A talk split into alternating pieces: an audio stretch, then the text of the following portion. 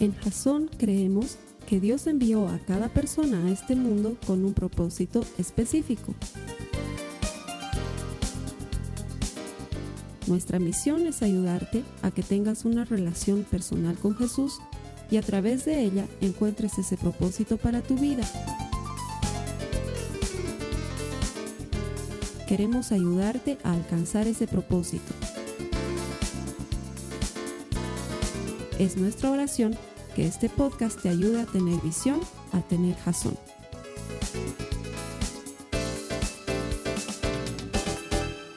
Bienvenido a Jazón.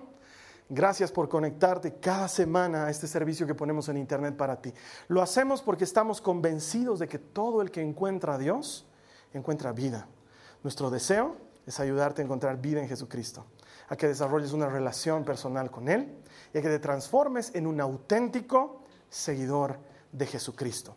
Gracias por conectarte. Dios siempre recompensa a los que le buscan a las personas que vienen aquí cada domingo, lo digo siempre, es la verdad. Creo que la gente más linda de la ciudad viene a Jazón. Date nomás una vueltita a ver a tu lado, mira a tu izquierda, mira a tu derecha, churro, churra, lindo, linda. Siempre no puedo entender por qué hasta el día de hoy no invitan feos. Hermanos, por favor, están autorizados de invitar hermanos feos. La salvación también es para los feos, no solamente es para los lindos. Pero gracias por venir. Me alegra tener gente tan linda en Jazón. Te voy a pedir que te des un saludo explosivo, el saludo oficial de Jasón con dos o tres personas que estén cerca de ti. Por favor, los que no se están saludando, que no vienen a la iglesia, date un saludo explosivo.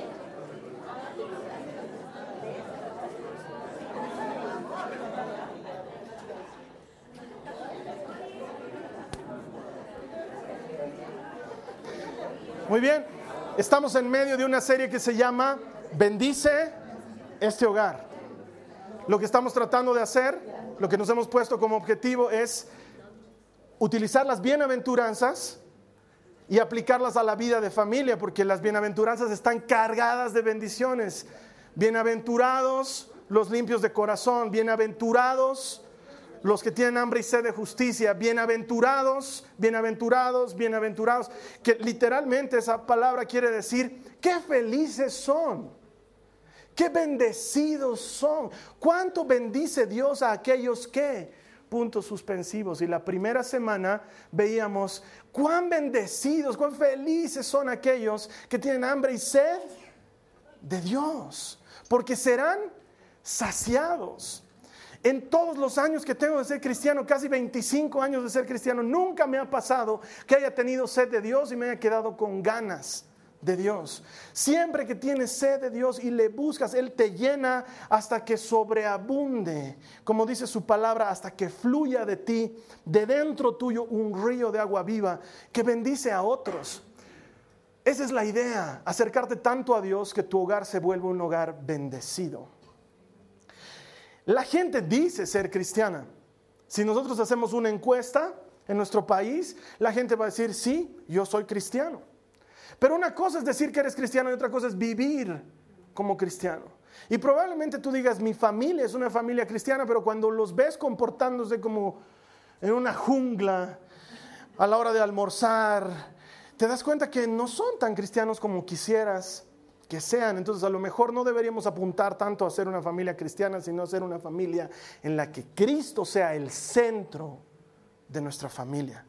Ser una familia cristocéntrica que Cristo sea el centro de todo lo que hacemos. Y eso parte por la semana pasada, bienaventurados los de corazón puro. Me encantó lo que nos compartió Esteban la semana pasada porque era un tema muy incómodo de masticar, muy difícil de asumir porque es muy fácil esperar pureza en las demás personas, es muy fácil esperar que los cristianos nos comportemos con cierto estándar de pureza, pero el tema había sido difícil porque comienza por uno mismo, por decisiones importantes para cuidar nuestro corazón. El hombre más sabio de toda la historia, Salomón, entre sus muchos dichos dijo uno muy, muy importante. Sobre toda cosa guardada, guarda tu corazón, porque de él fluye la vida. Y es lo que menos solemos cuidar. exponemos nuestro corazón a basura, exponemos nuestro corazón a violencia, exponemos nuestro corazón a cosas que sabemos que nos están contaminando por dentro y cuidamos el resto, cuidamos nuestra apariencia, cuidamos nuestro exterior, cuidamos nuestra vida, pero no cuidamos aquello de lo que fluye la vida. Bienaventurados los que tienen un corazón puro, limpio. ¿Por qué? Porque verás a Dios. ¿Quieres ver a Dios? Cuida tu corazón sobre todas las cosas. Eso lo veíamos la semana pasada. Esta semana vamos a ver el mensaje que se llama pacificadores. La Biblia nos habla de la importancia y la bendición que hay para aquella persona que busca la paz. Pero para esto necesito hacer una pequeña encuesta. Quiero que me ayuden. Todos, en, nuestras familias siempre hay esto. Todos tenemos algún psicópata en la familia. Hay que aceptarlo. Todos tenemos un raro en la familia, uno de esos conflictivos. Todos lo tenemos. Em, probablemente no al interior de tu casa, pero en tu familia extendida, un cuñado, una cuñada, un primo, una... Todos tenemos, hay un psicópata en la familia. Es más, ahorita te estás riendo porque ya sabes quién es el psicópata. ¿Sí? les voy a pedir que hagamos esta encuesta de opinión. Levanten la mano, por favor, todos los que conocen un psicópata en su familia. Levanten la mano, por favor, por favor, levanten. Y háganme un favor. Hemos dicho, miren, miren, miren, no bajen. Hemos dicho que todas las familias tienen al menos uno. Fíjense en los que no están levantando la mano. Hay al menos uno. Para los que no están levantando la mano, hermanos, hay al menos uno. es que es verdad. La familia probablemente es de las cosas más hermosas que Dios nos ha regalado y sin embargo de las cosas más conflictivas que pueden haber. Hay conflictos tremendos en la familia. Es muy difícil quedarnos tranquilos cuando alguien viene a meterse con cómo educas tus hijos. No, entonces tú los estás educando de cierta manera y algún tío muy ameno viene y te dice, ay, lo que es a mí, mi mamá, tu abuelita, ¿no? Y entonces da ganas de hacerle algún tipo de daño físico porque se está, se está metiendo con algo muy personal tuyo. O, o, o cuando invaden tu privacidad. Este es un problema muy frecuente de los adolescentes. Sienten que su familia invade su privacidad. Hay una edad entre los 12 y los 22, en la que les entra un demonio a los jóvenes. no se asusten, ese demonio se sale solito. Pero por alguna razón les entra una perseguidora y sienten que todos son sus enemigos y empiezan a odiar a todos y empiezan a cerrar puertas y buscarse letreros de no entrar y comportarse de una forma extraña. Entonces, eh, eh, ahora le ponen mil passwords distintos a su teléfono cada semana, además cambian, ¿no? Pobrecitos los que tienen Android, yo les tengo pena a los que tienen Android, porque todas las cosas de Apple son simples, ¿no? O sea, ¿cómo quitas el seguro? Así, ¿no? Ya, ¿no? Pero en Android hay que hacer. Y los jóvenes encuentran cada manera de hacerlo más difícil, ¿no? Porque es dando vueltitas, saltas un poco. Dios, pero es porque no invadan su privacidad, porque sienten o que su mamá está encima de ellos, o que su papá está encima de ellos, o que muchos los están mirando, y es muy difícil mantener la paz cuando sientes que te están invadiendo la privacidad, o cuando sientes como padre que te faltan al respeto, ¿no? O sea, llegan de la calle y, hola, y se pasan directo al cuarto y tú dices, me parto el lomo toda la semana y no recibo ni un beso de hola papito pedazo de tal, y lo llamas a tu hijo, ¿no? En esta casa se saluda y de dónde estás llegando. Y claro, es muy difícil mantener la paz en el hogar cuando, cuando ocurren estas cosas, o entre esposos. Mantener la paz entre esposos a veces parece más un campo de batalla. Se, ha olvidado mucho el romanticismo de, de las primeras, desde mi amor, volverán las oscuras golondrinas en tu balcón sus nidos a colgar. Ahora quieres colgarla con las golondrinas en el balcón. y las, las, las, típicas cosas que pasan en la familia de mi mamá no cocinaba así o mi mamá está viniendo a la casa y, y de repente tú te transformas en un troglodita y empiezas a tratar a tus suegros como si fueran insoportables y claro, son insoportables, pero también vas a ser suegro y vas a ser insoportable para alguien más. Hasta que no entiendes eso, no empiezas a tratar con amor a los suegros y se vuelve un campo de batalla. Entonces, una de las cosas que más teme la gente es la reunión familiar. Es, te cuento que este fin de semana nos han invitado a almorzar a la casa de mi hermana. Y es como que, ¿por qué? ¿Qué hemos hecho? No, es que es el cumpleaños de su marido. Ah, y encima hay que llevarle el regalo a ese. Y las familias pequeñas, núcleos de hogar o extendidas, parecen ser los lugares en los que menos paz encontramos. Y Jesús nos da un modelo de vida para alcanzar paz en nuestra vida y en nuestras familias. Acompáñame en tu Biblia, por favor, a lo que dice Mateo 5, 9. Mateo 5, 9 dice, Dios bendice a los que procuran la paz porque serán llamados hijos de Dios. Dios bendice, bienaventurados los que procuran la paz, bienaventurados los pacificadores, bienaventurados los que quieren la paz. ¿Por qué? Porque serán llamados hijos de Dios y eso no es poca cosa. Probablemente de las mejores cosas que te pueden decir en la vida. Serás llamado hijo de Dios.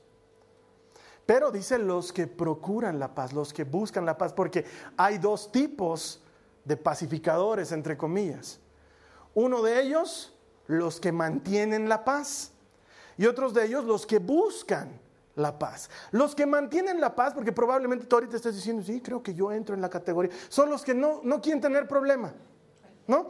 Entonces viene tu prima y te empieza a hablar mal de su propia mamá y te dice, ¿la has visto a mi madre cómo se porta delante de la gente? Y no le vas a decir, pero el otro día, y como tú eres de las que no quiere entrar en problemas porque eres pacificadora, según tú, entonces no hablaremos de ese tema. Oye, qué bonito tu pelo, ¿dónde te has hecho hacer? Ay, está bien brilloso, ¿qué estás usando?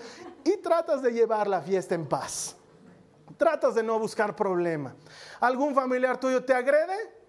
Te las chupas y dices, ah, debe estar en un mal momento y prefieres no contestar y te lo guardas y te lo guardas y llevas la fiesta en paz, pero te lo guardas y te lo guardas y te lo guardas y te lo guardas, y te lo guardas hasta que llega un momento en el que revientas. ¡Pah! Tu familia es una tal por cual yo la sabía. Tu madre siempre me viene a decir, claro, cuando viene a la casa no mueve ni una sola cosa. Yo tengo que estar ahí todo el día y tengo que ver la jeta de tu padre estirada y, y listo. Todo lo que no tenías que decir lo dijiste en siete minutos. Y si eres de los pacificadores que yo conozco, todavía hay un residuo. Sigues hablando. Te has salido y sigues hablando. Es una barbaridad. Yo no voy a seguir con eso. Sigues hablando. Es el peligro de los que quieren llevar la fiesta en paz. Porque ese no es el tipo de pacificador que habla Jesús. Él dice, los que procuran, los que buscan, los que incitan a la paz. Es muy distinto. El que quiere mantener la fiesta en paz va a huir del problema siempre que pueda. Ay, no, llegaremos medio tarde, así no tenemos que saludar muy de tú a tú, así a todos en general, y así no peleo con tu hermano que realmente no lo aguanto porque son tal. Entonces, ya, y tú con eso crees que estás manteniendo la paz. Tarde o temprano eso saca sonapan, va a reventar, ¿sí? En cambio, el pacificador, el que busca la paz, no huye del problema, enfrenta el problema a la manera de Jesús. Eso es muy diferente. Y lo que yo quiero compartirte hoy es cómo puedes ser un bienaventurado por buscar la paz para que entonces te llamen hijo de Dios. Quiero que pases de ser de los que llevan la fiesta en paz a los que hacen que la fiesta se lleve en paz. Quiero que pases de, los, de ser de los que no buscan pleitos a los que solucionan los pleitos y como fruto de eso obtienen un hogar bendecido. Me imagino que quieres tener un hogar bendecido. Me imagino que te gustaría tener paz en tu casa, tener paz en tu familia. Bueno, pues la Biblia siempre tiene una respuesta. Lo primero que necesitamos hacer para ser pacificadores es decir la verdad con amor. Porque muchos nos callamos las verdades y nos las guardamos y no decimos nada por llevar la fiesta en paz. No, no, no. Hay que decir la verdad, pero hay que decirla con amor. Mira, por favor, acompáñame lo que dice Efesios 4, 15. Efesios 4, 15. En cambio, hablaremos la verdad con amor. Y así creceremos en todo sentido hasta parecernos más y más a Cristo, quien es la cabeza de su cuerpo, que es la iglesia. Tienes un hijo que te saca de las casillas, se pierde todos los fines de semana, anda en malos pasos, encima su vida es un desastre, no hace nada productivo, no estudia, no trabaja, vive de la manga, tiene 29 años, sigue jugando PlayStation. Yo te entiendo, da ganas de matarlo, te entiendo, es normal. Pero muchas veces ahí es donde comienza el error de perder la paz en nuestros hogares.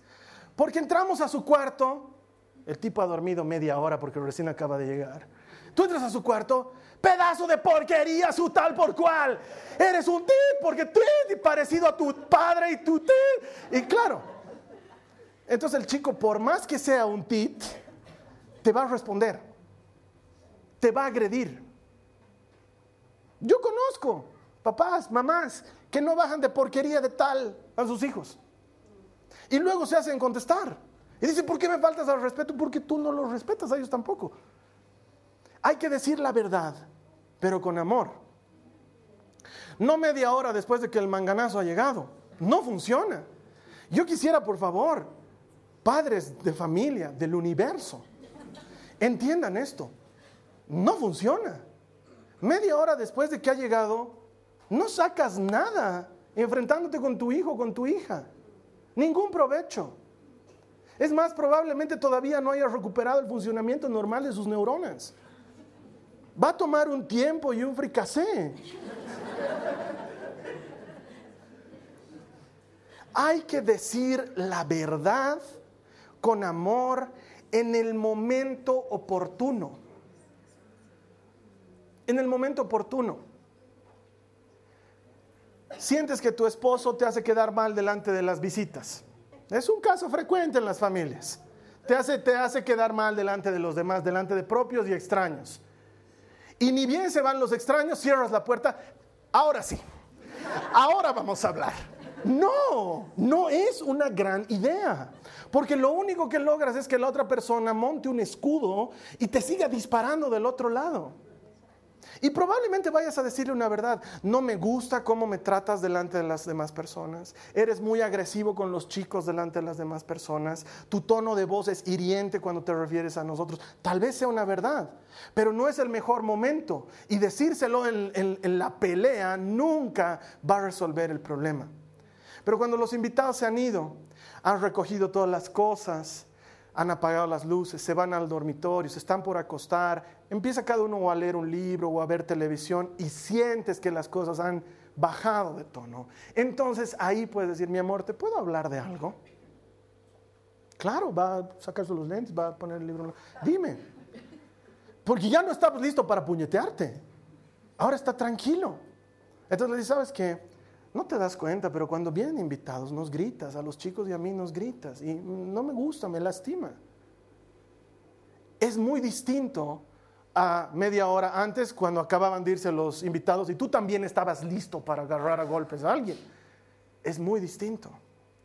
Es muy distinto cuando el bueno para nada de tu hijo ha recuperado su funcionamiento neuronal y en el desayuno te sientas y le dices, hijo, me estás hiriendo me estás dañando. Estás dañando lo, único que probablemente vale en tu vida, tu familia, por un comportamiento estúpido. Yo también he sido joven, yo también he hecho cosas, pero he adquirido conciencia. Y te digo esto porque te amo. Pero no, pedazo de porquería, vas a seguir andando con esa flaca de tal por cual. Porque te cuento que va a andar más con ella va a andar más con ella. No funciona. Tenemos que decir las cosas con amor, según Pablo, hasta parecernos a Jesucristo. Hablen, entre familia, hablen las cosas con amor. Una de mis mayores críticas en mi vida es mi esposa, la Carly, pero porque tiene permiso y porque sabe hacerlo. Nunca me dice las cosas en caliente. Espera a que llegue el momento oportuno. Y me dice Carlos Alberto, esta actitud que tienes no está bien. Quedas mal. El que queda mal eres tú. Te ves mal. Das una mala impresión de la buena persona que eres al, carácter que demuestras. Pero si me lo dijera ese rato, probablemente yo diría, ¿qué cosa? ¿Qué? ¿Y vos? ¿Y vos? ¿Y vos? ¿Qué es lo que provocamos siempre en nuestra familia? Es lo que, o, peor, las indirectas, por, si acaso a las mujeres les explico, los hombres no entendemos indirectas. En vano se esfuerzan tanto con, están ahí todos sentados en la mesa y tú con todos los platos y nadie me ayuda en esta casa, digamos. Tu marido mira y dice, pobre, nadie. No cacha, no. No. Entonces, media hora antes de que lleguen los invitados, mi amor, te quiero pedir un favor. Vamos a ser 15 personas hoy comiendo en la casa. Por favor, ayúdame. Ayúdame a servir los platos, ayúdame a recoger los vasos. Y te aseguro que vas a tener un boy scout a tu lado. Porque el hombre está siempre listo. Solamente que hay que decirle. Los hombres somos así, funcionamos medio... Un rato funciona un hemisferio, el otro tenemos problemas de comunicación. Entonces, pero si con anticipación le, dices a tu esposo, esto es secador, no es servilleta, entonces va a entender. va a entender. Pero si se lo dices delante de la gente, ahí, a este en su casa, su mamá nunca le ha enseñado a usar una servilleta, no te cacha, se ríe todavía.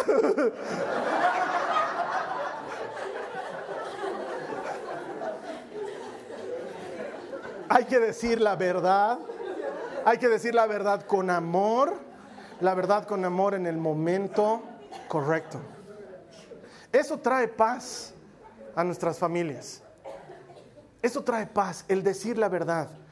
Porque todos necesitamos que alguien nos haga abrir los ojos a cosas en las que nos estamos equivocando.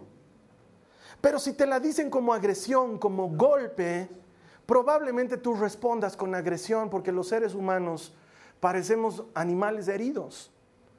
Y en las familias nos hemos lastimado tanto, como diría Manolo Otero, tanto y de tantas maneras, que,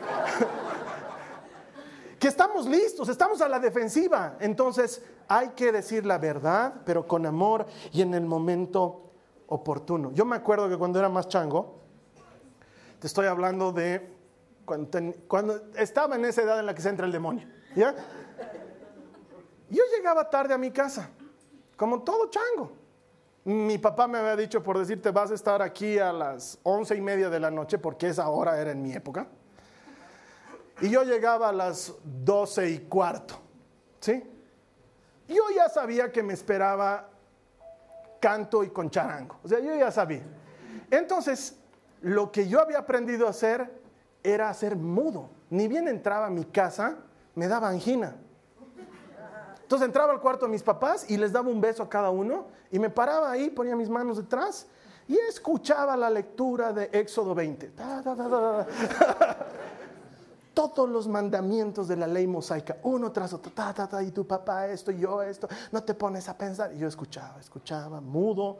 Había ratos en los que quería responder, quería decir, un ratito, no estoy volviendo borracho, estoy volviendo de un ayuno. Digan, pero ya, estaba igual. de verdad, les estoy diciendo la pura verdad mudito, callado. Mi mamá terminaba de reñirme y mi papá tenía siempre la última palabra. Eso es todo. Entonces, yo decía, buenas noches, me estoy en mi dormitorio, me iba a mi dormitorio y me dormí. Y al día siguiente, cuando ya se les había pasado a los dos toda la bronca, mientras estábamos en la cocina con mi mamá, yo les decía, mamita, ¿sabías que anoche he estado en una vigilia? Y te cuento que estábamos orando por unos chicos y la oración ha durado más. Perdón por haber llegado tarde, estaba orando por gente.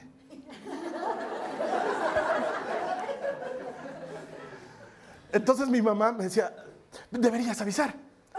cualquiera llama y dice, finalmente se dice, estoy orando por gente. Mamita, no puedo interrumpir la oración por llamarte. O sea, es más importante hablar con Dios. Pero me funcionaba de maravilla. Me funcionaba muy bien. Porque nunca me puñeteaba con mi mamá. Lo que yo hacía era reflexionar sobre el tema y decir la verdad.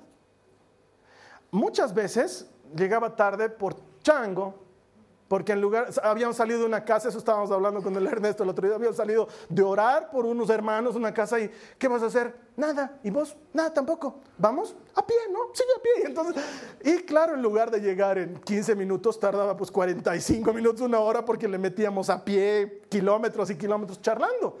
Y llegaba tarde a mi casa porque había estado charlando con un amigo pero esperaba el momento oportuno para decir las cosas. Porque lo más probable es que si yo empezaba a hablar mientras me estaban citando los 613 mandamientos de la ley, entonces yo decía, sí, pero me hubiera llegado otro y capaz castigado. No sales este fin de semana y lavas los platos, digamos, ¿no? Entonces, que eran mis dos castigos mortales, ¿no? Lavar los platos y no salir el fin de semana. Pero si esperas el momento correcto, si esperas el momento adecuado, vas a poder decir una verdad y vas a poder decir la verdad con amor y va a funcionar. La segunda cosa importante, perdonar, perdón, pedir perdón cuando te equivocas. Saber pedir perdón cuando fallas. Sobre todo esto lo, lo hablo más a los papás que a los hijos. Como que el hijo está obligado, puntazos, a pedir perdón, digamos, ¿no? Pero los padres nos equivocamos y muchas veces no decimos nada. Pero mira lo que dice la Biblia. Confiesen, ah, perdón, Santiago 5, 16. Santiago 5, 16 dice, confiésense sus pecados unos a otros y oren los unos por los otros. Si se dan cuenta, la cosa no termina en confiésense, sino que continúa en oren para que sean sanados. La oración ferviente de una persona justa tiene mucho poder y da resultados maravillosos. Entonces, esta es la parte de la confesión que involucra a la familia en decirle a tu hijo, perdón, me he equivocado. No debía haberte castigado por ese asunto, no estaba bien informado. Ahora que me dices, te pido perdón, me he equivocado. Y mostrarle a tu hijo que eres humano. Y eso te da grandeza. Saber reconocer tus errores. O decirle a tu esposo o a tu esposa, eh, por haberla tratado así a tu mamá. No, no me he dado cuenta que estaba siendo torpe o grosero. Y te pido perdón. Y hablar con tu suegra y decirle, suegra, perdóneme, el otro día he sido grosero con usted. Le he levantado la voz, no era mi intención. No era mi intención hacerlo. Un par de veces, más de las que yo quisiera, la Carla me ha llamado la atención por cómo me comportaba con sus papás. Más de ese par de veces he hablado, yo con mi suegro siempre me he llevado de tú a tú, entonces le hablaba a mi suegro, le decía, Deisita, perdóname, creo que he sido bien malcriado el otro día cuando estábamos en la mesa, perdón. Quiero que me perdones. No, no, nada justifica que yo te trate así. Tú eres como mi mamá. Y eso sana heridas y restaura relaciones. Entonces yo puedo decir que hasta el día de hoy con mis suegros me llevo de maravilla, porque cuando pasa algo, lo hablamos. Y oramos como familia, oramos juntos, hacemos actividades de oración. Es lo siguiente que tienes que hacer después de pedir perdón. Porque no es como cuando los chiquitos se han peleado, ¿no? Ya, se piden perdón ahorita. Entonces los dos están ahí furiosos, ¿no? Ya, se piden perdón. perdón, imbécil, perdón, bruto. Así, ¿no? Y se abrazan, abrazo de amor, abrazo de amor. Y los otros están ahí, feo, feo, hueles feo. Porque eso no es realmente pedir perdón. Pedir perdón es entender lo que has hecho mal. Algunos nos quedamos en el remordimiento y tenemos que avanzar del remordimiento al arrepentimiento. El remordimiento solo es cargo de conciencia. Y la conciencia, como bien lo explicaba Esteban la semana pasada, es un tema cultural. Hay culturas en las que un padre jamás va a tener que pedirle perdón a su hijo, porque es su padre y punto. Pero bíblicamente hablando, sí tenemos que hacerlo, porque para Dios no hay acepción de personas. Entonces no nos quedemos en el, remordimiento. Ay, creo que le he tratado muy mal a mi esposa. La llevaré a tomar tecito y al cine más tarde. es mejor que le digas perdón, te ahorras el tecito y el cine. y además te aseguro que tu esposa lo va a valorar más. Porque mientras la llevas al tecito y al cine, ¿sabes qué está diciendo la otra? Claro, porque me ha maltratado delante de sus amigos, me está trayendo al tecito. Y claro, ahora yo me voy a poder pedir lo que yo quiera porque este está con cargo de conciencia. Entonces, quiero toda la torta pecado. y tu marido te mira como, ¿te vas a comer todo? Sí, para llevar. Quiero llevar. Quiero llevar a mi mamá que va a venir esta noche a mi casa.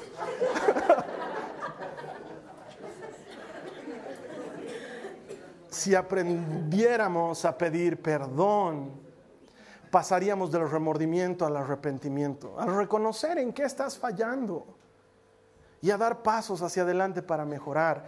Nadie mejora de la noche a la mañana, nadie soluciona los problemas de un día al otro o de una pelea a la otra, es un proceso. Pero pedir perdón, confesar nuestros pecados unos a otros, decir he fallado, es parte importante de que el corazón sane y que restauremos la relación en nuestra familia y que haya paz en nuestro hogar. Es determinante. Y quizás la parte más difícil es perdonar y seguir adelante. Perdonar y seguir adelante. Y quizás alguien aquí me diga, es, que eso es muy duro, Carlos Alberto, es muy difícil. A mí mi esposo me ha engañado, me ha sido infiel varias veces. Y si yo lo dejo vivir en la casa es por los chicos, pero yo no puedo perdonarle. Y te entiendo, es terrible cuando te han destrozado el corazón, es terrible quizás digas, no, yo no puedo perdonarle a mi hermano porque me ha estafado, me ha llevado a la ruina, yo le he prestado un dinero y me ha, estafado. Y, se ha burlado de mi confianza y ha no solamente mal usado mi dinero, sino que me ha engañado y yo no puedo, no puedo eh, perdonarle. Y te entiendo, porque a veces entre familiares es donde más heridas nos hacemos. A veces es preferible que te haga la herida el que es amigo, conocido, pero cuando te lo hace un ser de tu familia, duele. Y, sé que muchos de nosotros probablemente ahorita digamos, Carlos Alberto, ya lo de hablar en amor, bien, lo de pedir perdón, ya estoy dispuesto, pero perdonar, perdonar es algo muy grave. Es muy difícil y probablemente no estoy dispuesto a hacerlo. Y quiero decirte que te entiendo. Pero también quiero decirte lo que dice el Señor. Quiero decirte lo que dice Jesús. La Biblia dice en Colosenses 3, en el verso 13, dice, sean comprensivos con las faltas de los demás. Ah, sí, claro, hay que ser comprensivo con este desgraciado, con todas las cosas que hace, hay que seguir. Y perdonen a todo el que los ofenda, claro. Corriendo voy a ir a perdonar, ahorita mismo voy a ir a perdonar. Recuerden que el Señor los perdonó a ustedes. Así que ustedes deben perdonar a otros. Yo sé que es duro, lo entiendo perfectamente.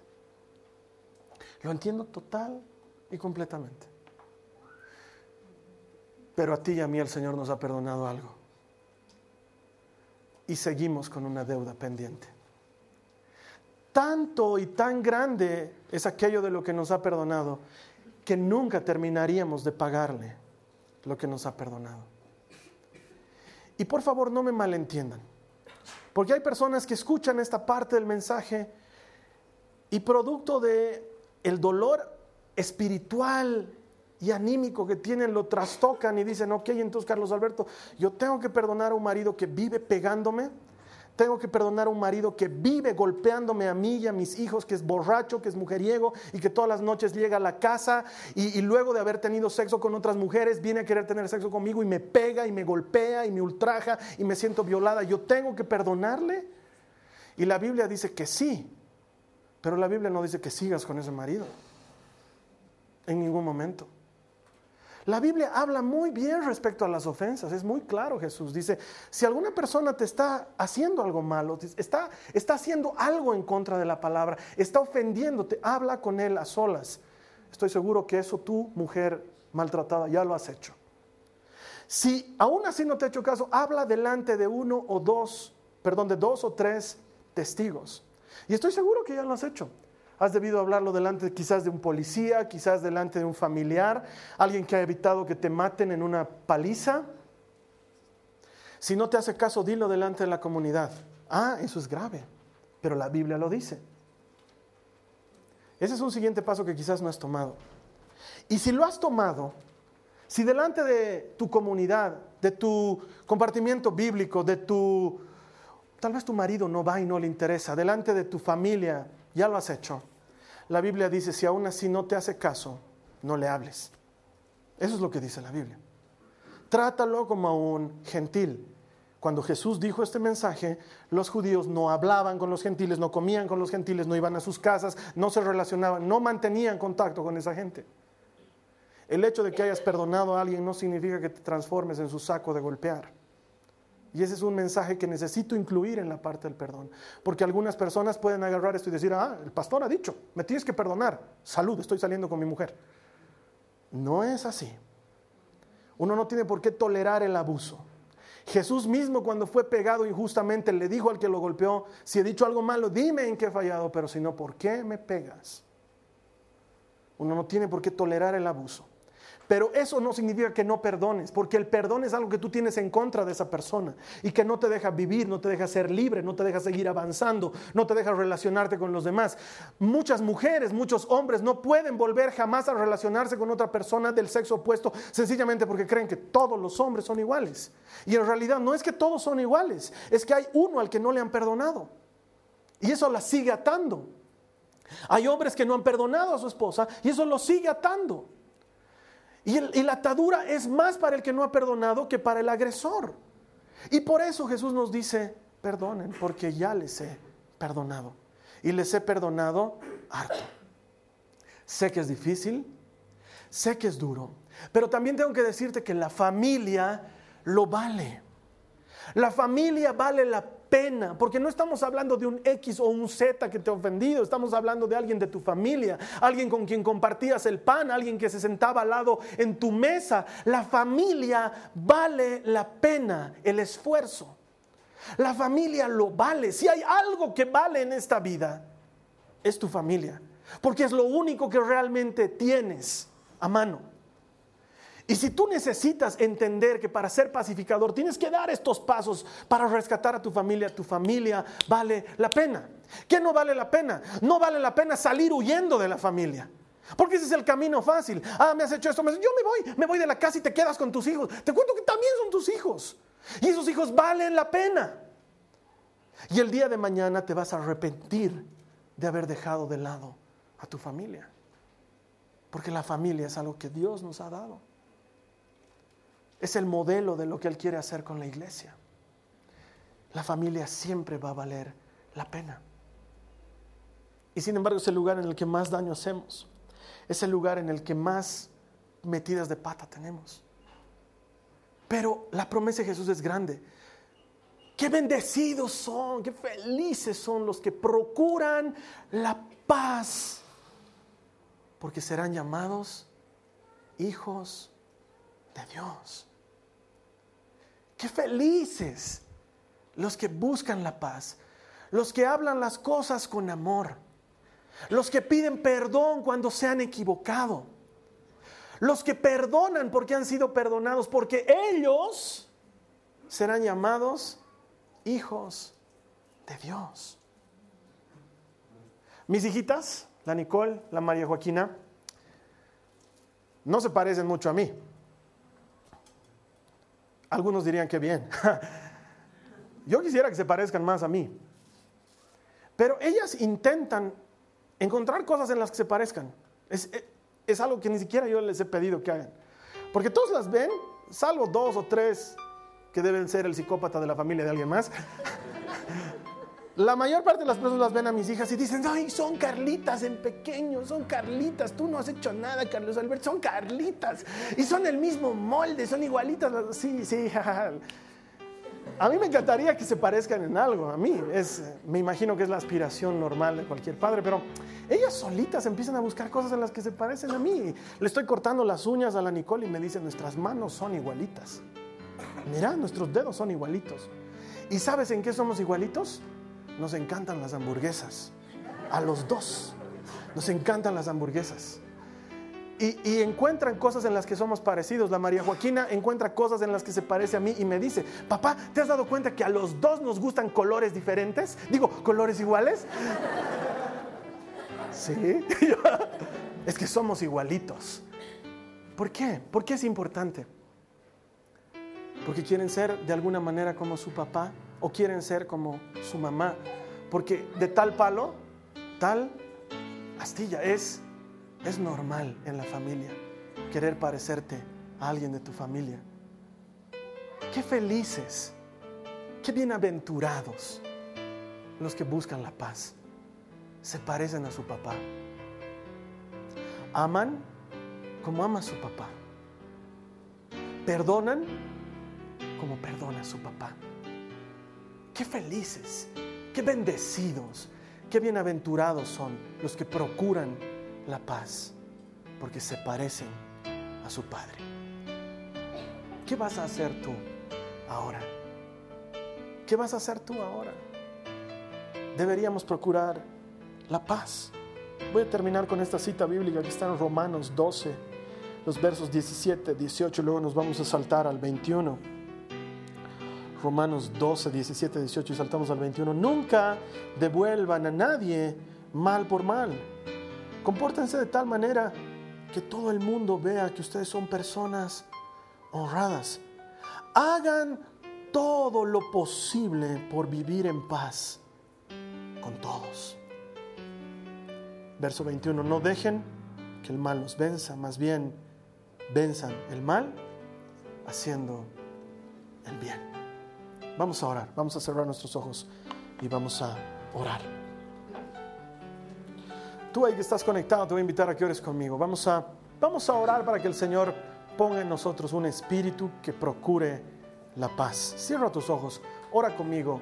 Repite después de mí, dile al Señor Jesús, Señor Jesús, me entrego a ti y reconozco que no he estado contribuyendo con todo lo que puedo para la paz en mi hogar.